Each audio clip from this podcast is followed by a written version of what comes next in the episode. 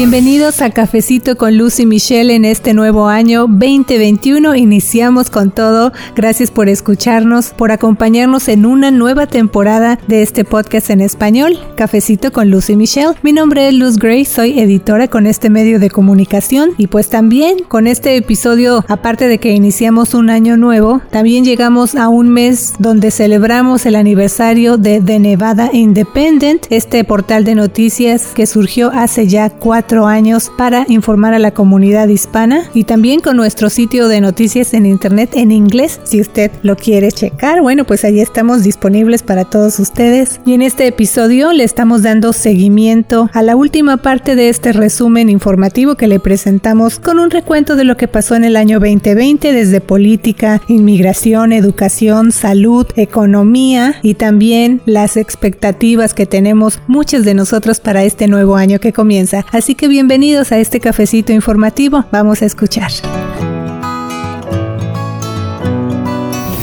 En esta segunda parte del recuento del año 2020 también me acompaña mi colega Michelle Dels. Hola Michelle.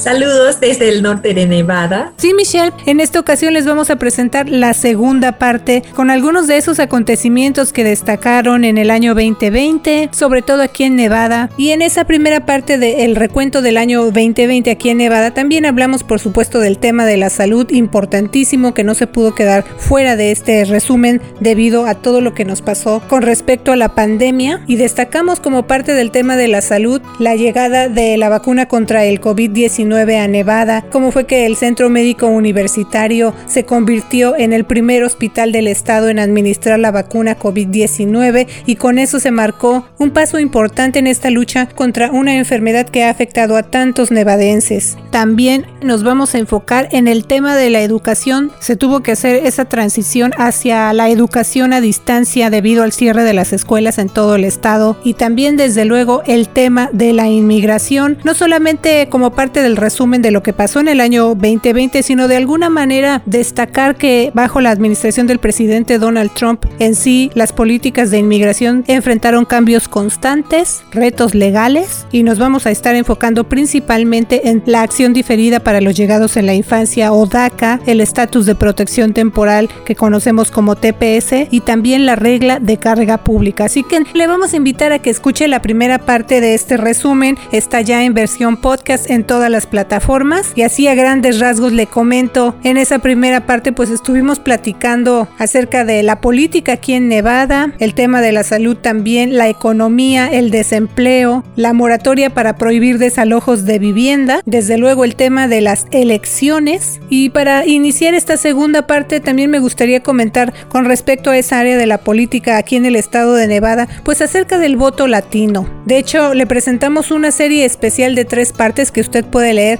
en The Nevada Independent en español. Y ahí abordamos áreas, por ejemplo, la participación, un desglose también de la votación latina y también el punto de vista de las organizaciones comunitarias con respecto a las campañas políticas, cómo fue en este ciclo electoral ese alcance entre la comunidad latina, fueron suficientes los esfuerzos, qué les falta todavía, no solamente para llegarle a la comunidad latina, sino también para informarla de una manera más actual, más adecuada. Pero también en este año pues destacó un tema súper importante para los Estados Unidos porque tuvimos elecciones en medio de la pandemia y aquí en Nevada ya se aprobó una ley para ampliar la votación por correo, pero pues vamos entrando en, materia en cuestiones de política, Michelle. ¿De qué te acuerdas tú o qué quieres destacar? Sí, Luz, empezamos eh, el año 2020 con um, mucha esperanza. Habían creo que 20 candidatos demócratas que estaban compitiendo para los votos en Nevada y estaban buscando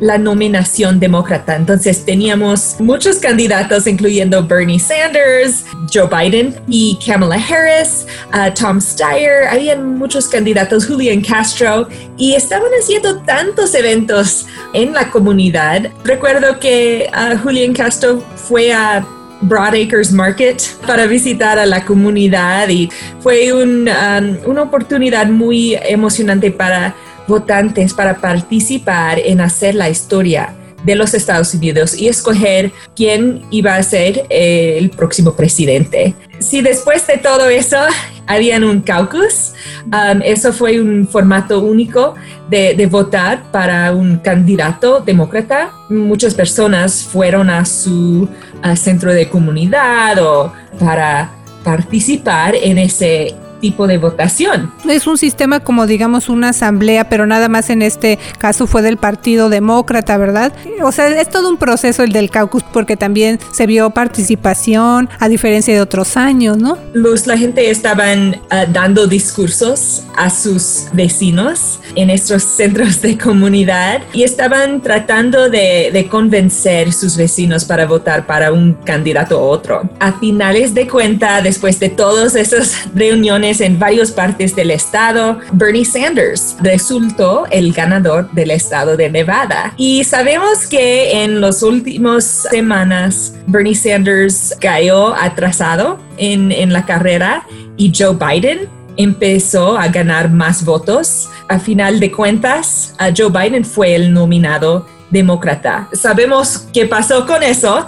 Joe Biden uh, enfrentó al presidente Donald Trump en una elección muy diferente que los en el pasado. Eso también vamos a hablar, que debido a, a esta contingencia por el COVID-19 se llevaron a cabo dos sesiones legislativas aquí en el estado de Nevada y bueno, porque allí se abordaron temas que los legisladores consideraron que no se podían esperar para abordarse hasta este año nuevo. Sin luz, como precaución, la legislatura estatal aprobó una ley que significa que cada votante en Nevada recibe una boleta electoral en el correo. Eso es totalmente diferente que en el pasado, cuando solamente un porcentaje muy pequeño de personas usaron su correo para votar. Y como resultado de todo eso, más personas votaron en la elección general en noviembre que en cada elección en el pasado. Hizo récords con la votación. Las personas tenían la oportunidad de votar en persona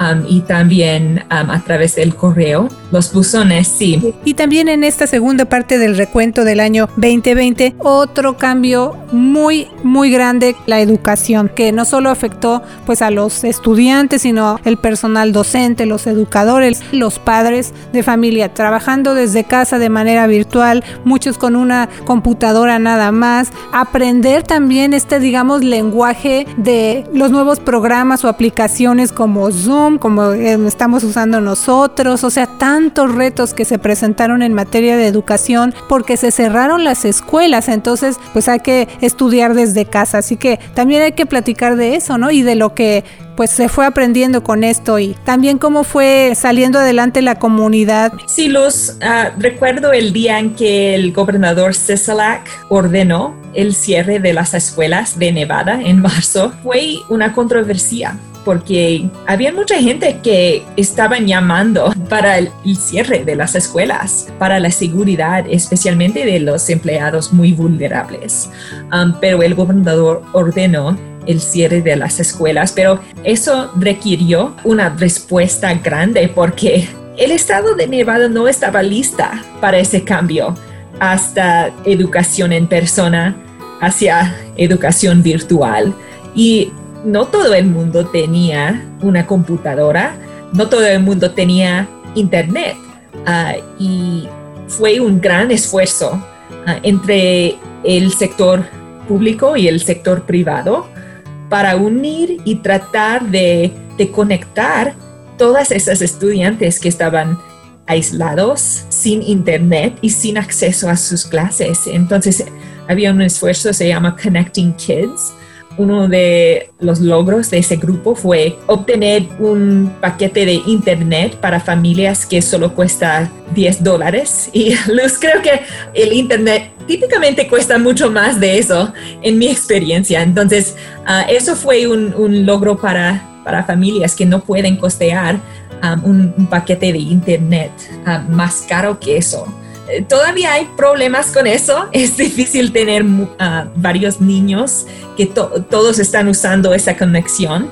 Um, pero eso fue um, una victoria uh, y un logro para el sistema de educación en Nevada. Y también escribimos uh, sobre un esfuerzo privada de distribuir computadoras a familias que tenían necesidades. Así es, Michelle. Yo también, en cuanto al tema de la educación, me acuerdo, por ejemplo, o resalto que se empieza este diálogo más cercano entre el sistema escolar con los padres de familia. Los funcionarios escolares empiezan a mandar entonces unas encuestas, pues diciendo, a ver, ¿qué, qué necesidad tiene usted? ¿Qué está pasando en su hogar? O sea, se dieron esos pasos, Michelle, no se quedaron las cosas como, bueno, pues está usted pasando por eso, es su problema.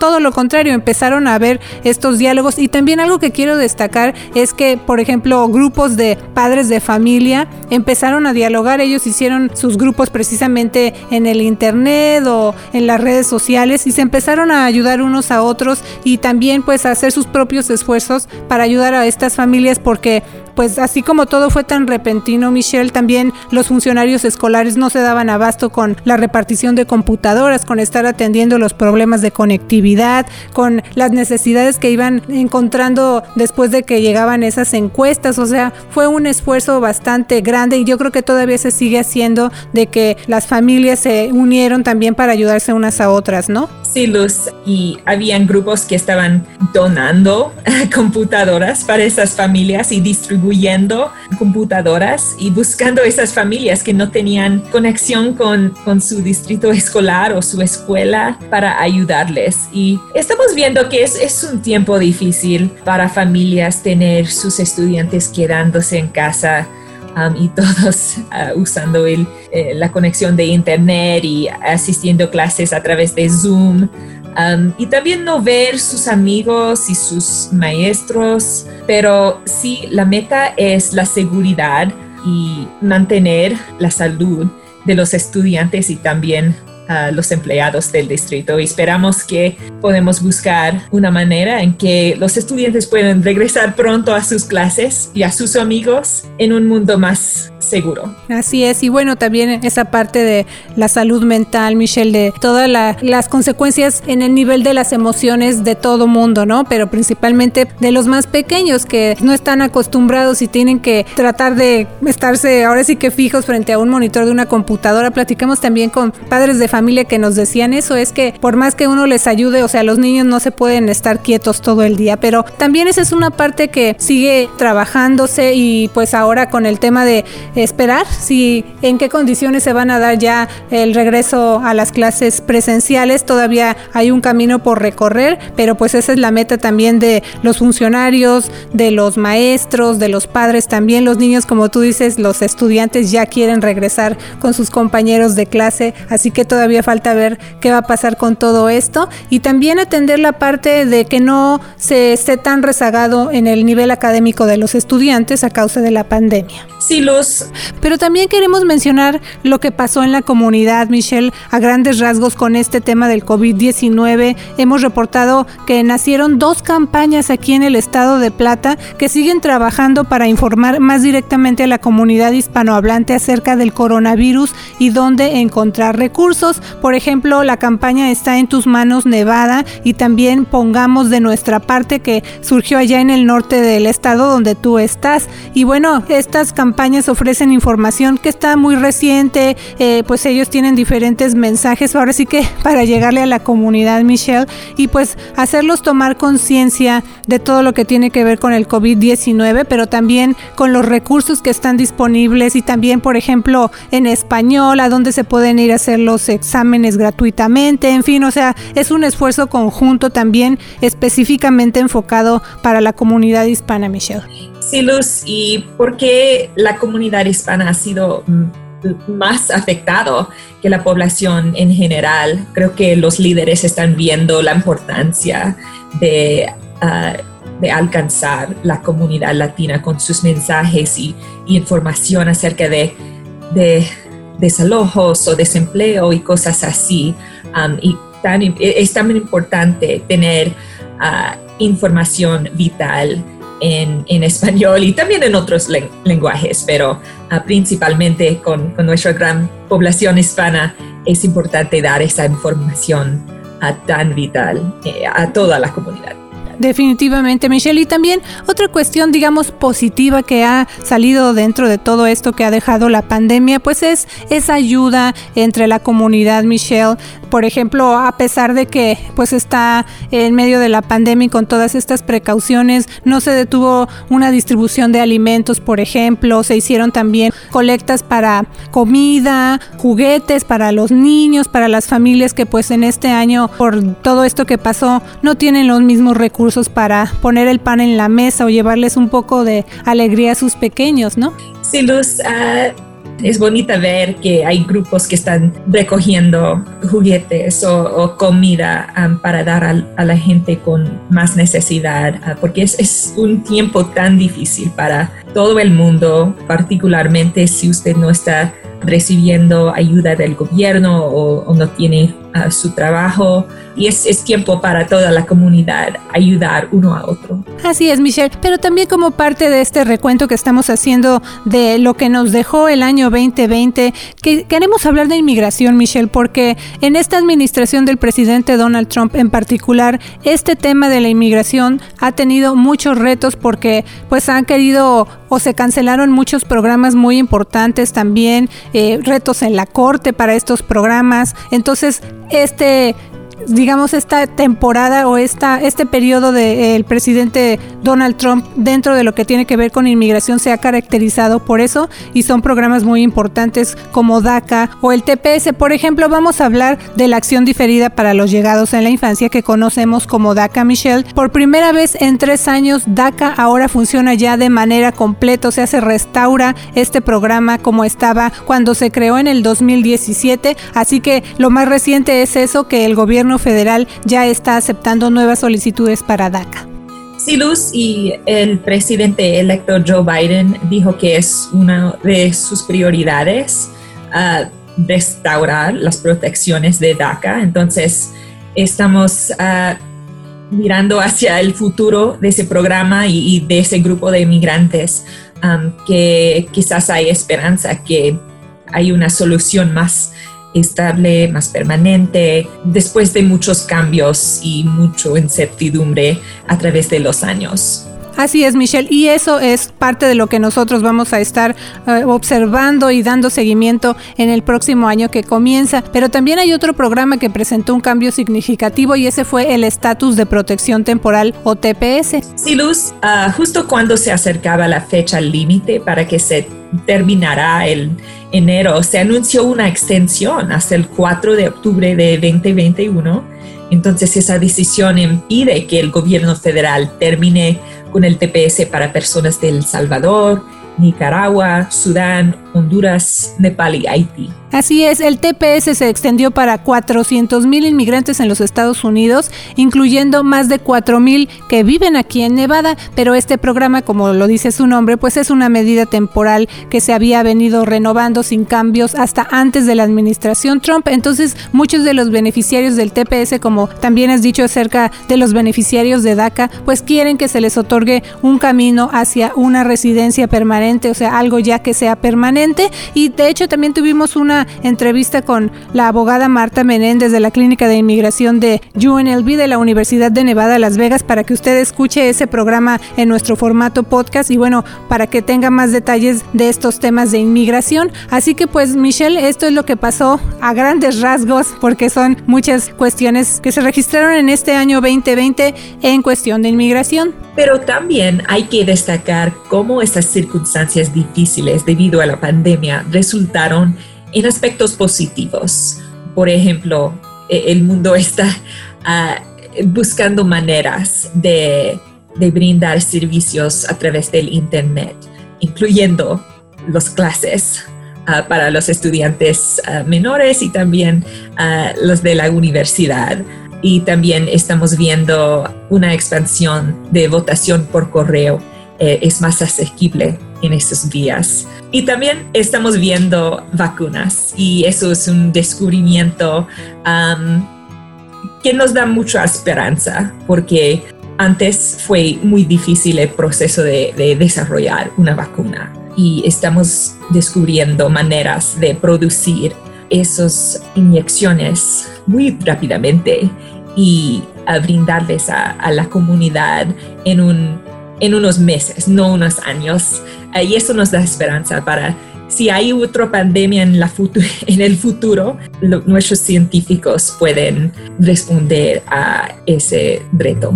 Así es, algo que también pues siempre se estuvo hablando durante todo este año 2020 cuando surge la pandemia, todo el temor y todo lo que hubo, pero también siempre enfocados estos funcionarios de salud y científicos en ahora sí que encontrar esa vacuna para que ya se termine esta pandemia. Pero Michelle, bueno, también para cerrar este resumen, vamos a hablar de lo que esperamos para el próximo año en cuanto a nuestra cobertura, porque también pues esto no se detiene, la política sigue adelante, la vida en general desde luego sigue y también vamos a hablarles un poquito de lo que esperamos o cómo vamos a iniciar el año en cuanto a la cobertura de algunos temas que van a destacar aquí en Nevada, Michelle. Sí, Luz, um, yo voy a ser cubriendo muy, muy de cerca la situación con nuestra economía y si se está recuperando y si, los negocios están recuperando. Y ah, también la legislatura, ese grupo se reúne en febrero y van a tener muchos retos con el presupuesto estatal. Nevada está sufriendo mucho porque perdimos mucho de nuestros ingresos de impuestos debido a la pandemia y los legisladores necesitan enfrentar ese reto y cortar el presupuesto.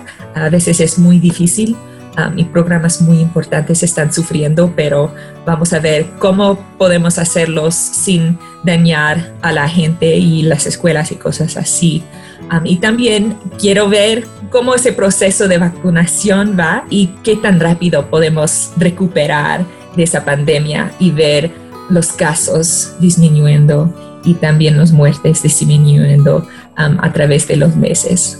Así es, Michelle. Por eso, como dijimos al principio del programa, este año 2020, la pandemia por el COVID-19 marcó un hecho histórico para la humanidad, con retos que nunca antes se habían vivido y con momentos, desde luego, muy difíciles por quienes han perdido la vida a causa del virus y la inmensa tristeza de sus seres queridos. También esto trajo aprendizajes, descubrimientos y cosas nuevas por el bien del mundo. Sí, Luz, creo que nos ha tocado ser testigos de la capacidad de sobrevivencia del ser humano y también está la esperanza de que el nuevo año traiga cosas mejores. Decimos que el año que empieza pues va a estar o es sinónimo de esperanza para muchas personas y bueno, como tú dices, vamos a darle seguimiento a todos esos temas de lo que vaya pasando conforme esta pandemia ya vaya desapareciendo. Así que iniciamos con todo este nuevo año y también le quiero recordar que no solamente le informamos a través de la radio, sino también de nuestro podcast, que por cierto en este 2021 ya inicia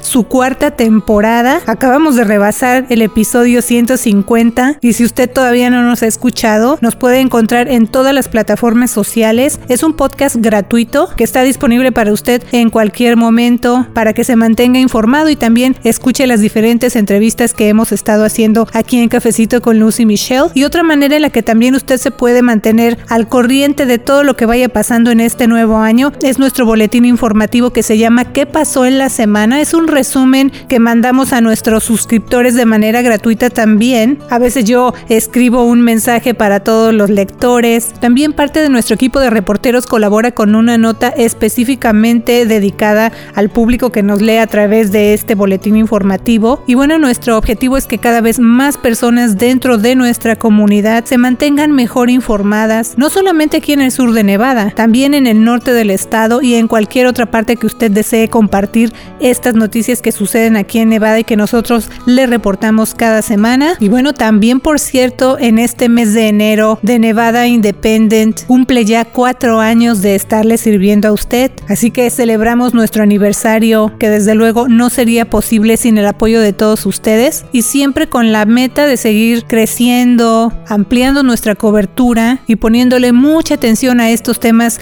que le interesan a nuestra comunidad hispana. Así que recuerde usted de Nevada Independent En español. Es un medio específicamente dedicado para todos ustedes, la comunidad latina del estado de Plata. Nos caracterizamos por informarle a usted específicamente en temas de política, educación, inmigración, salud, medio ambiente, toda la cobertura durante el tiempo que dura la legislatura estatal, que como ya le mencionamos en este resumen informativo de lo que pasó el año anterior, va a ser una de nuestras áreas de cobertura más importantes en el 2021. Así que le mandamos un abrazo muy fuerte deseándole que este nuevo año esté lleno de éxito, de salud, de paz y de prosperidad. Sin luz, le saluda la reportera Michelle Rendells. Y recuerden, nos escuchamos la próxima semana con otro cafecito informativo. Yo soy la reportera Luz Gray con The Nevada Independent en español, nuestro estado, nuestras noticias, nuestra voz. Nuestra voz.